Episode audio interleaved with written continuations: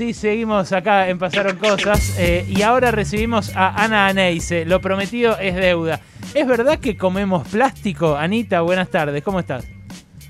Hola, ¿cómo andan? Bueno, efectivamente hoy vengo con una noticia tremenda que igual no es nueva, pero siempre sirve recordarla, que es este dato de la Universidad de Newcastle en Australia que dice que por semana comemos 5 gramos de plástico, lo que es equivalente a estar comiéndonos una tarjeta de crédito por semana o dos vasitos descartables. ¿Qué?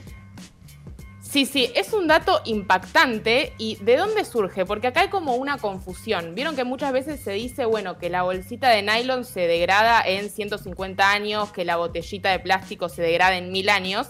Y ya de por sí ese dato como que debería darnos un poco de miedo, pero no es que el plástico se degrada. En realidad el plástico no es que se une a la naturaleza como por ahí, no sé, una cáscara de banana que tiramos, sino que el plástico lo que hace es particionarse en muchos pedacitos muy chiquitos eh, que se llaman microplásticos y que persisten en el agua que tomamos, en la comida que comemos, incluso en el aire que respiramos, y ya se está encontrando, por ejemplo, en la leche materna.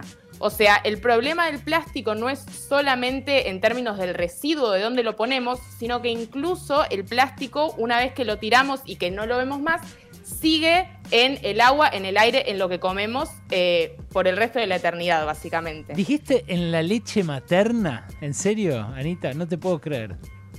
La leche materna, efectivamente, y el problema también con esto es que somos una generación medio conejillo de indias en esto del plástico, porque pensemos que, digamos, no hace tanto que existe y se produce cada vez más. O sea, en los últimos 10 años se produjo más plástico que en todo el resto de la historia de la humanidad anterior. Entonces, medio que esta sobreexposición al plástico es eh, bastante nueva. Y pensemos un poco de dónde surge, porque creo que para entender la problemática del plástico también es necesario entender qué es lo bueno, ¿no?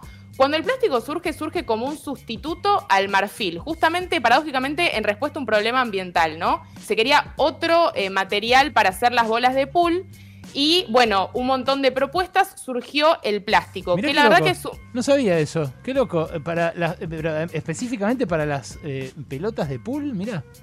Específicamente, claro, porque se estaba generando mucha presión sobre la población de elefantes, que vieron que el marfil viene de, eh, de los colmillos de los Sí, sí.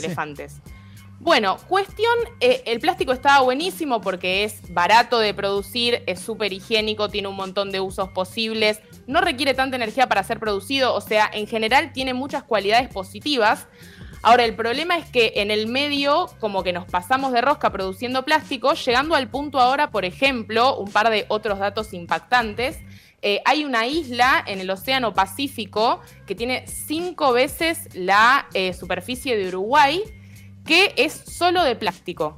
O sea, hay una isla gigante en el Océano Pacífico, cinco veces Uruguay, que está llena de plástico. No, yo esto, Otro. esto- sí, yo esto lo, lo había escuchado, pero lo recordaba como varias veces la ciudad de Buenos Aires. Se ve que creció en estos últimos años, la puta madre. Si hoy crece todo el tiempo, pensá que por año producimos, para mí esto es increíble, por año se produce en el mundo la misma cantidad de plástico, digamos, en, en peso, Sí. que el peso de, de la población humana. O sea, si ponemos a todos los seres humanos ahora en una balanza, bueno, eso es lo que producimos por plástico, de plástico por año. Me estás volando el coco, Ana. Es tremenda la cantidad de datos que tirás y, y lo impactantes que son, porque además eh, que en 10 años, que en estos últimos 10, hayamos producido más plástico que todo el tiempo antes, y incluye los primeros años 2000, que ya había un montón de plástico, ¿no? O sea, es exponencial ese aumento. Realmente, y acá lo importante también es entender que, digamos, toda producción tiene su impacto en el ambiente, ¿no? No es que el plástico en sí sea el problema, sino que el problema es cómo lo consumimos. Porque, por ejemplo, si vamos al supermercado y vemos la góndola, absolutamente todo eso está eh, envuelto en plástico. Si vamos a un lugar de comida por peso o pedimos delivery, puede que nos venga en una bandejita de plástico y la tiramos toda aceitosa hacia la basura. O mismo decimos, bueno, vamos a consumir a granel, vamos a la dietética, pero también te dan una bolsita. Bueno, ahí el problema, un primer gran problema con el plástico es el que es de un solo uso. Porque este es muy, muy, muy difícil de reciclar. O sea, ahora voy a tirar un tip para ver si se puede reciclar por ahí en casa, pero digo, ya de por sí hay que entender que el hecho de que se esté usando para algo que usamos por segundos, instantes nada más, eh, es muy problemático y como dijimos antes, persiste por el resto de la humanidad entre nosotros, no solamente en los rellenos sanitarios y en los basurales a cielo abierto, sino después en este formato de los microplásticos. Bueno, el otro día, el otro día un oyente de Rey, que eh, Rey estaba preguntando cómo ahorran en distintas cosas, eh, un oyente que tiene un emprendimiento de comidas, eh, decía que educó a su clientela para que le caigan con el tupper, ¿viste? Que algunas lo hacen con el helado también para no, para no recibir el coso de Telgopor. Eh, y que él de esa manera ahorra un montón de guita, les puede cobrar más barato también a sus clientes y obviamente en el medio cuida el medio ambiente. Totalmente, bueno, de hecho hay una iniciativa en el microcentro, ahora está todo eso súper vacío, pero que hay un sticker que pegan muchos de los lugares que dice mejor en tu tupper y que vos llevas el tupper y te hacen incluso un descuento por, por consumir de esa manera. Eso es lo primero que es importante tener en cuenta. El mejor residuo es el que no se genera. O sea, el primer chip que tenemos que cambiar es decir, bueno, llevamos la botellita metálica o de plástico para rellenar, no consumimos agua embotellada en lugares donde haya agua potable de la canilla porque es un sinsentido absoluto, eh, llevamos la bolsa a la verdulería y, digamos, y, y, no hacemos que metan cada una de las verduras en una bolsita aparte, como empezar a cambiar ese chip de lo que se puede evitar evitarse. Pero también entender que, digamos, hay algo que no podemos evitar, que es todo este packaging excesivo que viene en muchas de las cosas que consumimos y que ahí haría falta como una intervención también de algún tipo de legislación de parte del Estado, ¿no?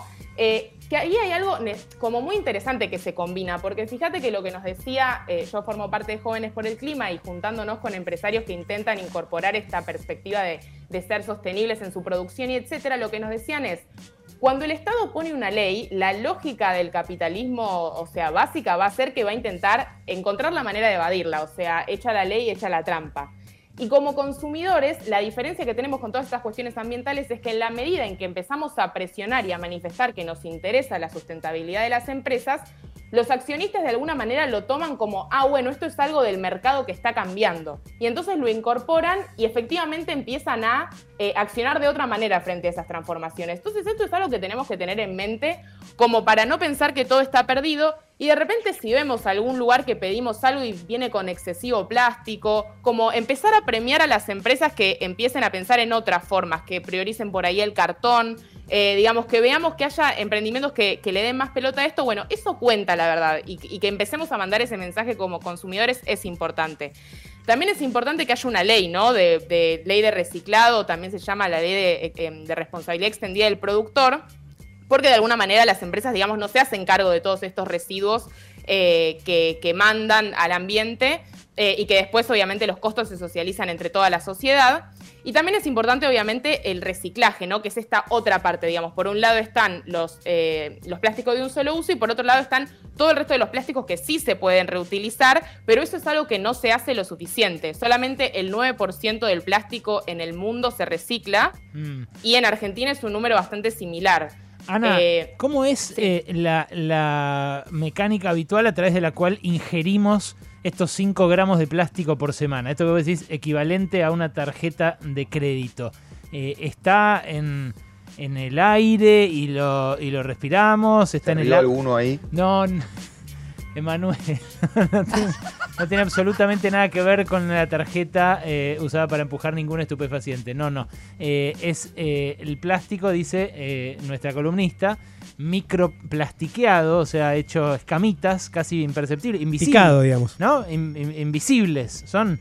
¿Y cómo es que nos lo comemos? Claro, no lo vemos y está en absolutamente todo. O sea, hacían el testeo, por ejemplo, en todos los continentes del mundo y digamos, había leves diferencias, pero está en el agua de la canilla, está en el agua embotellada, está en la comida, o sea, las raíces de las plantas ya empiezan a absorber ese microplástico y ya está en los alimentos que consumimos, está en absolutamente todos lados porque de vuelta, pensemos, o sea, no es gratis estar produciendo el mismo peso de la humanidad en plástico, todos los años eso algún lugar va a parar. Y cuando deja de ser residuo y decimos se degrada, que ya tarda cientos de años, no desaparece en realidad, sino que persiste. Entonces es importante incorporar estas cuestiones de reducir y también de reciclar, que eso también es un costado muy importante y yo veo que en la radio pasa en el coso que dice, bueno, separar lo seco, limpio y reciclable por un lado y por el otro lado eso también es muy importante, la separación en origen es clave.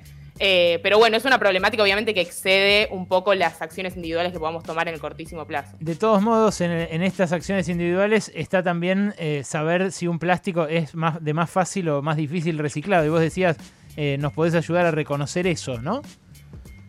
Sí, bueno, una opción para este, estos plásticos de un solo uso, que típicamente son en los que se envuelven todos los productos del supermercado, es lo que por ahí habrán escuchado que se llama botella de amor. No. Eh, ah, bueno, el nombre es así medio llamativo, pero es básicamente la técnica de meter todos estos envoltorios en una botella de plástico de litro y medio. Mira. Meter, meterlo ahí, comprimirlo bien y eso se lleva después a los puntos verdes o hay puntos en todo el país, se lo pueden buscar en Instagram o en las redes sociales arroba botella de amor y lo que hacen después es con, con ese plástico hacer lo que se llama madera plástica, porque justamente el problema con ese plástico es que es tan livianito que es como muy ineficiente reciclarlo, el transporte, como que ni se justifica y si no la técnica es medio cara. Entonces, haciéndolo así, comprimiéndolo en botellas de plástico, bueno, es una manera de ayudar a los plásticos de un solo uso. Yo lo conocía como ladrillo ecológico, que se le decía eso.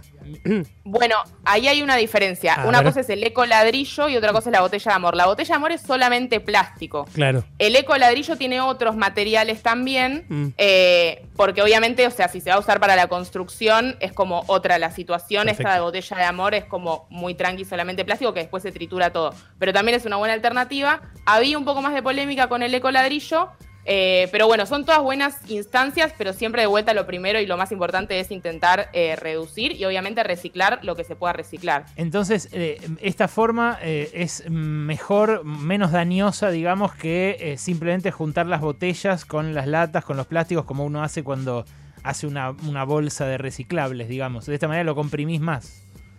No, no, o sea, hay una distinción importante. Estos son para los plásticos de un solo uso que no se reciclan. Ahora, todo el resto de los plásticos, la botellita, eh, digamos, todo el plástico por ahí más grueso, que no es el del packaging típico del paquete de fideos, por ejemplo, eso va a los reciclables, ah, que tiene que ir en conjunto con el cartón, con el metal, em, con el papel, siempre limpio y seco. Y acá otro tip interesante con respecto a esto de limpio, porque mucha gente dice, bueno, tengo que lavar, o sea, además de lavar los platos, tengo que lavar el plástico.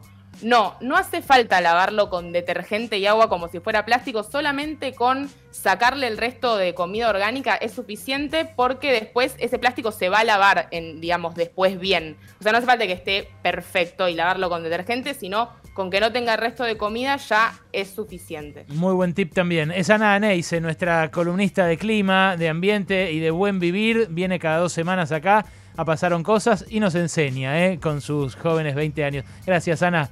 Nos vemos en 15 días. Gracias a ustedes. Nos vemos. Así seguimos.